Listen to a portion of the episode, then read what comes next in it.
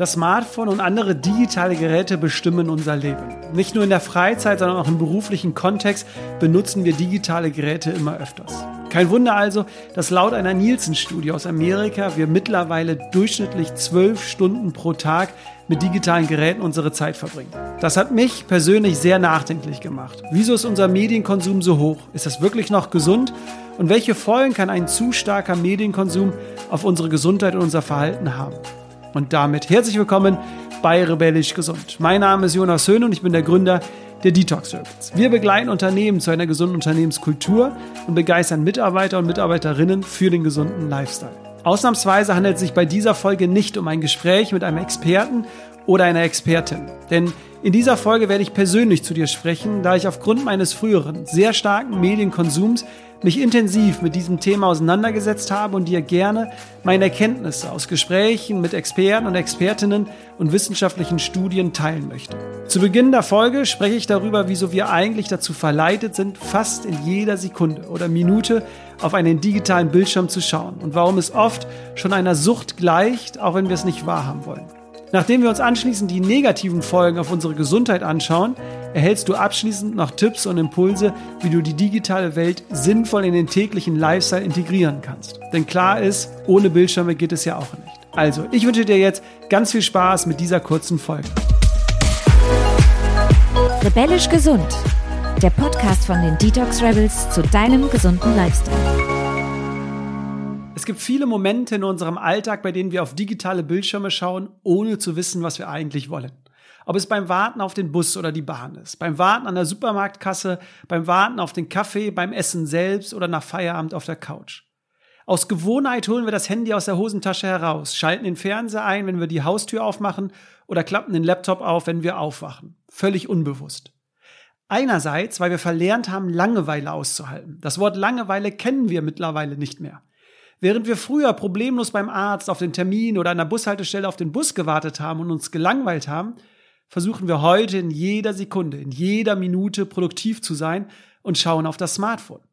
Wir wollen beschäftigt sein und halten es nicht mehr aus, uns einfach mal kurz zu langweilen. Andererseits ist es aber auch zur Gewohnheit geworden, da wir immer wieder einen neuen Dopaminkick erwarten und bekommen möchten. Grundsätzlich ist das auch nicht schlimm, denn auch bei anderen alltäglichen Erlebnissen wird Dopamin ausgeschüttet, beim leckeren Essen, beim Sex oder bei beruflichen Erfolgen. Aber die Nutzung unseres Smartphones kann uns so richtig kicken. Hier wird bis zu zehnmal mehr Dopamin ausgeschüttet als bei einem leckeren Essen. Aber warum und wann wird genau Dopamin ausgeschüttet? Dazu schauen wir uns mal ein Experiment an, das mit Affen durchgeführt worden ist. Den Affen wurde in einem Labor beigebracht, dass immer wenn eine Lampe anging, sie einen Knopf drücken konnten und sich dann eine Klappe öffnete, hinter der Futter als Belohnung für die Affen lag. Während der ganzen Zeit wurde die Dopaminausschüttung der Affen gemessen. Ergebnis dieser Studie ist, dass der Höhepunkt der Dopaminausschüttung nicht mit Erhalt des Futters erreicht worden ist, sondern wenn die Lampe anging. Als der Affe die Belohnung in der Hand hielt, klang das Glücksgefühl schon wieder ab. Die Wissenschaftler sind aber noch einen Schritt weiter gegangen. Sie bauten in das Experiment einen Zufallsmechanismus ein, das heißt, nur noch bei 50 Prozent der Fälle lag eine Belohnung hinter der Klappe. Anstatt dass der Affe jetzt den Spaß oder die Lust am Spiel verlor, trat das Gegenteil ein. Die Dopaminausschüttung schoss geradezu in die Höhe. Was können wir jetzt aus diesem Experiment mitnehmen? Gegen die Vermutung vieler Menschen erhalten wir Dopamin nicht, wenn wir die E-Mail lesen, die Kontaktanfragen erhalten oder die Likes sehen, sondern die alleinige Erwartung, eine Belohnung am digitalen Bildschirm zu erhalten, lässt Dopamin ausschütten. Also nicht die Belohnung selbst führt zu Dopamin, sondern die Erwartung. Und je zufälliger die Belohnung ausfällt, desto mehr kickt uns das. In der Wissenschaft gibt es sogar dafür einen Begriff Random Rewards, das Prinzip der zufälligen Belohnung. Demnach fühlen wir Menschen uns also von Aktivitäten stärker angezogen, die uns nur manchmal eine Belohnung versprechen, als immer eine gleichbleibende erwartende Belohnung. Das heißt, wir schauen nicht in die E-Mails, weil wir auf eine wichtige Nachricht warten, sondern weil sie dort sein könnte. Wir schauen auch nicht in den Nachrichtendienst oder bei Social Media nach etwas Bestimmtes, sondern weil dort eine Belohnung sein könnte. Und klar ist ja auch, je häufiger wir diesen Dopaminkick bekommen, desto öfters möchten wir immer wieder dieses Gefühl spüren. Übrigens, genau dieser Mechanismus führt auch zur Glücksspielsucht. Nicht verwunderlich also, dass wir mittlerweile durchschnittlich 90 Mal auf unser Smartphone schauen und minütlich unser Postfach aktualisieren oder bestimmte Homepage mehrmals besuchen, weil wir uns eine Belohnung erhoffen. Doch nicht nur Dopamin macht uns süchtig nach digitalen Bildschirmen, sondern auch der Gedanke, dass wir uns mit diesen erfolgreich ablenken können. Denn unser Gehirn möchte so wenig wie möglich Energie verbrennen. Und unser Gehirn verbrennt dann am wenigsten Energie, wenn alles um uns herum für uns passt. Wir keine Probleme und keine Herausforderungen haben, sondern alles gewohnt abläuft. In der Wissenschaft nennt man das auch Kohärenz. Sobald jetzt aber irgendetwas anderes läuft, ein Problem auftaucht oder wir ein Problem lösen müssen, kommt das Gehirn aus diesem kohärenten Zustand in den inkohärenten Zustand. Dann steigt der Energieverbrauch dramatisch an und es führt zunächst zu unangenehmen Gefühlen und schließlich sogar auf körperlicher Ebene zu einem Zustand von Erschöpfung. Vielleicht kennst du das. Das ist unangenehm und das wollen wir lieber vermeiden. Das ist genau der Grund, wieso wir lieber uns auf die Couch setzen und TV schauen, als das Problem bzw. den Konflikt mit der Partnerin oder dem Partner zu lösen. Statt die kreative Aufgabe am Laptop für den Kunden zu lösen oder das schwierige Verhandlungsgespräch vorzubereiten, lassen wir uns mit Handys ablenken, um nicht weiter Energie zu verbrennen. Die Gefahr ist allerdings, dass unser Gehirn sich dieses Verhalten merkt und sobald wieder so eine Situation aufkommt, wird das gleiche Verhaltensmuster abgespult, sodass daraus eine Gewohnheit entstehen kann, immer wieder bei Problemen und Konflikten sich von digitalen Bildschirmen ablenken zu lassen. Mit der vermehrten digitalen Bildschirmzeit steigt auch der Druck und das Stressempfinden auf jede Nachricht und jeden Anruf immer direkt zu reagieren. Denn in der Gesellschaft hat sich die Erwartungshaltung etabliert, dass binnen weniger Minuten und Stunden auf Nachrichten zu reagieren ist. Da wir Menschen leider in der Vergangenheit verlernt haben, auf unsere eigenen Bedürfnisse zu schauen, versuchen wir jetzt im Alltag andere Wünsche, Vorstellungen und Erwartungen zu erfüllen mit dem Ziel, dazuzugehören, Anerkennung zu bekommen und Wertschätzung zu erfahren. Folge ist, wir stressen uns selbst und setzen uns unter Druck, um zeitnah immer auf Nachrichten und Anfragen zu reagieren. Dieses Verhalten führt zwangsweise dazu, dass wir in jeder Sekunde, in jeder sich bietenden Gelegenheit unsere E-Mails, Anrufe und Nachrichten checken, um immer kurzfristig antworten zu können. Es gibt natürlich noch weitere, zahlreiche Gründe für den intensiven digitalen Konsum. Doch für den ersten Moment können wir mitnehmen, dass psychologisch die digitalen Geräte uns verleiten können, immer mehr Zeit mit diesen Geräten zu verbringen. Doch welchen Einfluss haben die digitalen Geräte auf unsere Gesundheit, unser Wohlbefinden? Natürlich ermöglichen sie uns von überall Yoga und Fitness zu machen, zu meditieren und Impulse zu hören und zu schauen. Doch auch negative Folgen bleiben nicht aus. So ist zum Beispiel wissenschaftlich nachgewiesen, dass unsere Konzentration und unsere Aufmerksamkeit sich reduzieren. Denn je öfters wir uns ablenken lassen, desto schwieriger fällt es uns, konzentriert an einer Aufgabe zu arbeiten. Unser Gehirn sucht förmlich nach dieser Ablenkung, um wieder Dopamin zu erhalten. Wusstest du, dass allein die bloße Anwesenheit des Smartphones auf dem Schreibtisch beim Arbeiten die Produktivität um 75 Prozent reduziert? Egal, ob es umgedreht ist, lautlos ist oder ausgeschaltet ist. Und wenn du dich mal ablenken lässt und einen Anruf entgegennimmst oder eine Nachricht beantwortest, braucht es im Durchschnitt 23 Minuten, um wieder fokussiert an einer Aufgabe weiterzuarbeiten. Aber nicht nur unsere Konzentration und Aufmerksamkeit geht verloren, sondern auch unsere Kreativität. Denn wann entsteht Kreativität? Genau in den Momenten, in denen unser Gehirn nicht Reizen ausgesetzt ist. Momente, in denen unser Gehirn mal abschalten kann und unser Unterbewusstsein arbeiten kann. Doch wie soll unser Unterbewusstsein arbeiten, wenn wir nach dem Aufstehen bereits die Nachrichten auf dem Smartphone lesen? Im Büro wir verbissen über einen Pitch für das nächste große Projekt brüten und abends den Fernseher einschalten. Ständig sind wir aktiv, dauernd konzentrieren wir uns auf etwas und bombardieren unsere Sinne mit Informationen. Dabei hat das Unterbewusstsein kaum eine Chance, die Gefühle und Eindrücke des Tages zu verarbeiten und dann auf kluge und kreative Ideen überhaupt zu kommen. Gibt es eigentlich noch weitere verheerende Folgen für unser Gehirn, unsere Leistungsfähigkeit und unser Stressempfinden durch zu viel digitale Bildschirmzeit? Oh ja. Dazu kannst du gerne in die Podcast-Folge mit Lars Lienert reinhören. Denn dort sagt Lars, egal ob Laptop, Smartphone, Fernseher, unsere Augen sind für die digitale Welt einfach nicht gemacht. Wer zum Beispiel glaubt, er würde sich abends vor dem TV entspannen, der macht in Wahrheit genau das Gegenteil. Warum das jetzt so ist und welcher Teufelskreislauf in unserem Körper entsteht, der schlussendlich unser Stressempfinden steigert, das erfährst du in dieser Podcast-Folge. Mich hat es total umgehauen, als ich das gehört habe und kann es dir wirklich nur empfehlen. Soweit jetzt erstmal die schlechten Nachrichten. Aber es gibt ja auch gute Nachrichten. Denn wir können die negativen Folgen und die Sucht sehr stark reduzieren, wenn wir im Alltag bewusster mit digitalen Geräten umgehen und somit für ausreichend bildschirmfreie Zeit sorgen. Um überhaupt Tipps erfolgreich im Alltag aber umzusetzen, ist es wichtig, dass wir endlich liebevoll mit uns selbst umgehen. Ziel ist es, dass wir endlich wieder von einem Objekt zum Subjekt werden, zum Gestalter unseres Lebens und nicht versuchen, Erwartungen, Vorstellungen, Bedürfnisse von anderen zu erfüllen, sondern wieder auf die Bedürfnisse konzentrieren, mit denen wir auf die Welt gekommen sind. Mehr Infos dazu findest du übrigens in der Podcast-Folge mit Gerald Hüther. Neben dem liebevollen Umgang ist es aber beim digitalen Konsum auch wichtig, dass wir uns von anderen nicht leiten und beeinflussen lassen.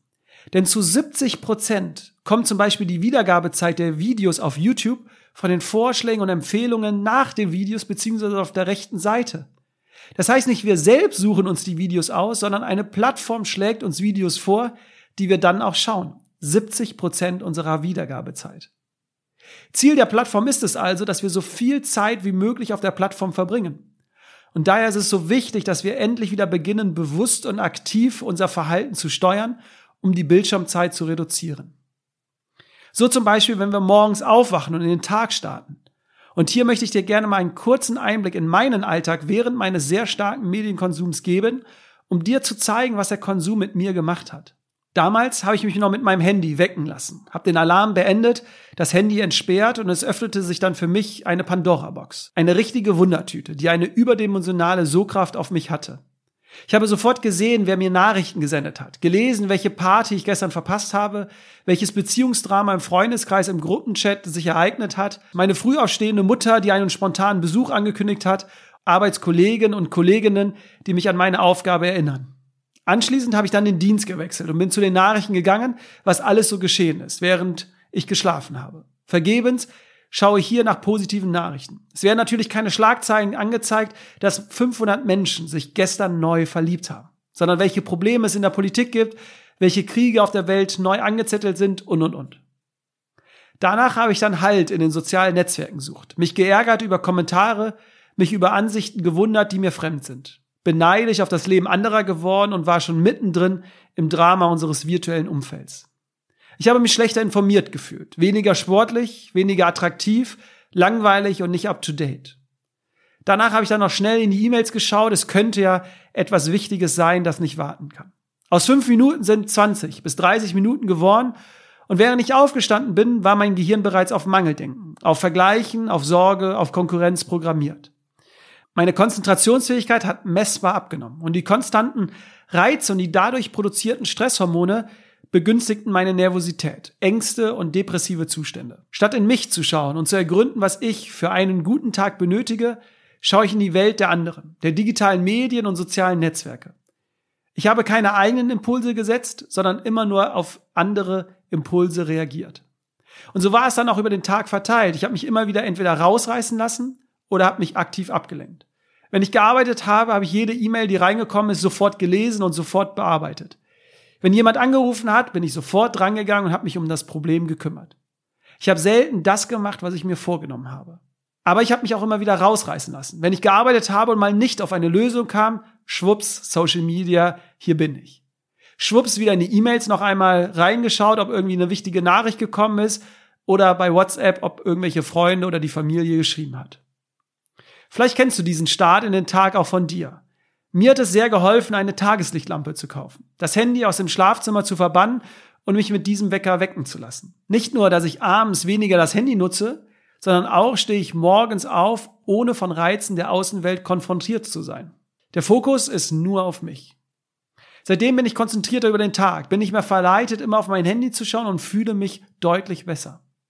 Und wenn du mir nicht glaubst, kannst du es ja mal selbst testen. Eine oder zwei Wochen ohne Handy morgens aufstehen und eine oder zwei Wochen jeden Morgen mit einem Handy. Probier es mal aus und schau einfach, wie du dich danach fühlst.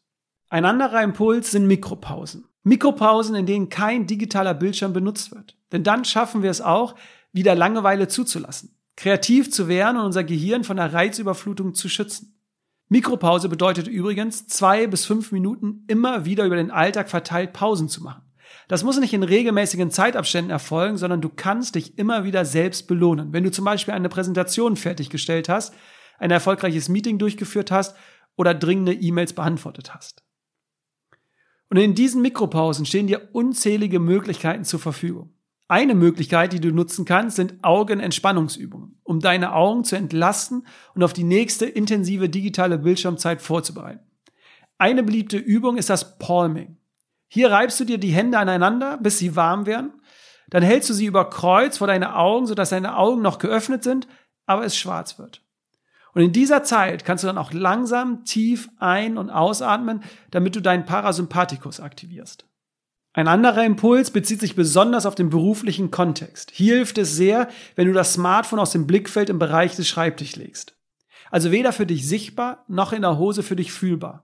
Wenn es nämlich sichtbar für dich ist, reduziert sich deine Produktivität um 75 Prozent. Denn klar, wenn dein Gehirn nicht ständig das Smartphone sieht, muss es auch nicht gegen den Impuls ankämpfen, nachzuschauen, was sich Neues ereignet hat und was auf dem Smartphone zu sehen ist.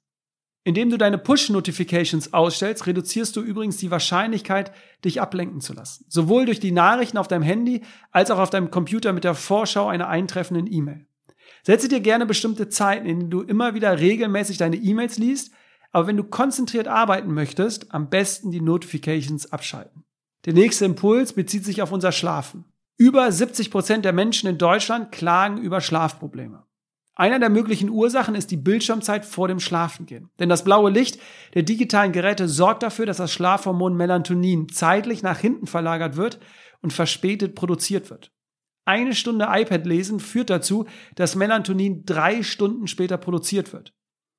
Beseitigen können wir diese Ursache, indem wir das Handy oder andere digitale Bildschirme nicht mit ins Schlafzimmer nehmen. So kannst du zum Beispiel beim Zähneputzen das Handy auf Flugmodus ausschalten und im Badezimmer es laden lassen. Anschließend gehst du noch kurz aufräumen oder machst dich bettfähig und kannst dann wunderbar einschlafen. Einen letzten Impuls, den ich noch mit dir teilen möchte, sind klare Kommunikation und Verhaltensregeln, die du in deinem sozialen Umfeld ausmachen kannst. So könnt ihr euch zum Beispiel darauf einigen, dass grundsätzlich beim Essen, egal ob in der Kantine, im Restaurant oder zu Hause, kein Smartphone bzw. kein anderes digitale Gerät angeschaltet oder benutzt wird. Stattdessen könnt ihr ja auch eine Übung des Mindful Eatings durchführen, indem ihr zum Beispiel bis auf den Koch die Zutaten und die Gewürze des Gerichts durch das Schmecken erraten müsst. Und im beruflichen Kontext könnt ihr euch im Team darauf einigen, dass es Signale und Zeichen gibt, wenn ein Mitarbeiter oder eine Mitarbeiterin konzentriert arbeiten möchte und nicht gestört werden möchte. Laut einer Studie der Barmer und der Universität St. Gallen führt das übrigens zu einer Reduzierung des Stresslevels, Erhöhung der Arbeitszufriedenheit und der Produktivität. Und wenn du eine richtig gute praktische Übung noch für deinen Alltag anwenden möchtest, um im Alltag deinen Konsum zu reduzieren, kann ich dir noch die Podcast-Folge Digital Detox von Michael Kurt, aka Kurs, empfehlen. Bei seinem Podcast hat er eine wundervolle Übung beschrieben, die ich dir wirklich nur ans Herz legen kann. Höre gern mal in seine Folge rein. Natürlich gibt es noch weitere Tipps und Impulse, um mit digitalen Geräten bewusster umzugehen. Ich hoffe aber, dass ich mit dieser Folge dich auf die Gefahren der Nutzung digitaler Geräte aufmerksam machen konnte und auch den einen oder anderen Impuls setzen konnte, dass du zukünftig im Alltag die eine oder andere Gewohnheit reduzierst oder sogar streichst, die dir nicht gut tut. Denk immer bitte daran, dass das Ziel der digitalen Geräte und der Apps ist, dass du so viel Zeit wie möglich mit diesen verbringst. Und dazu behelfen sie sich leider auch sehr vielen nützlichen Tricks aus der Psychologie. Doch du alleine entscheidest, wie viel Zeit du mit diesen digitalen Geräten verbringen möchtest und in welcher Gelegenheit du lieber auf diese verzichten möchtest, um deinem Gehirn eine Pause der Reizüberflutung zu geben. Und vielleicht sagst du ja dann auch schon das nächste Mal, hey Siri, mach mal eine Pause.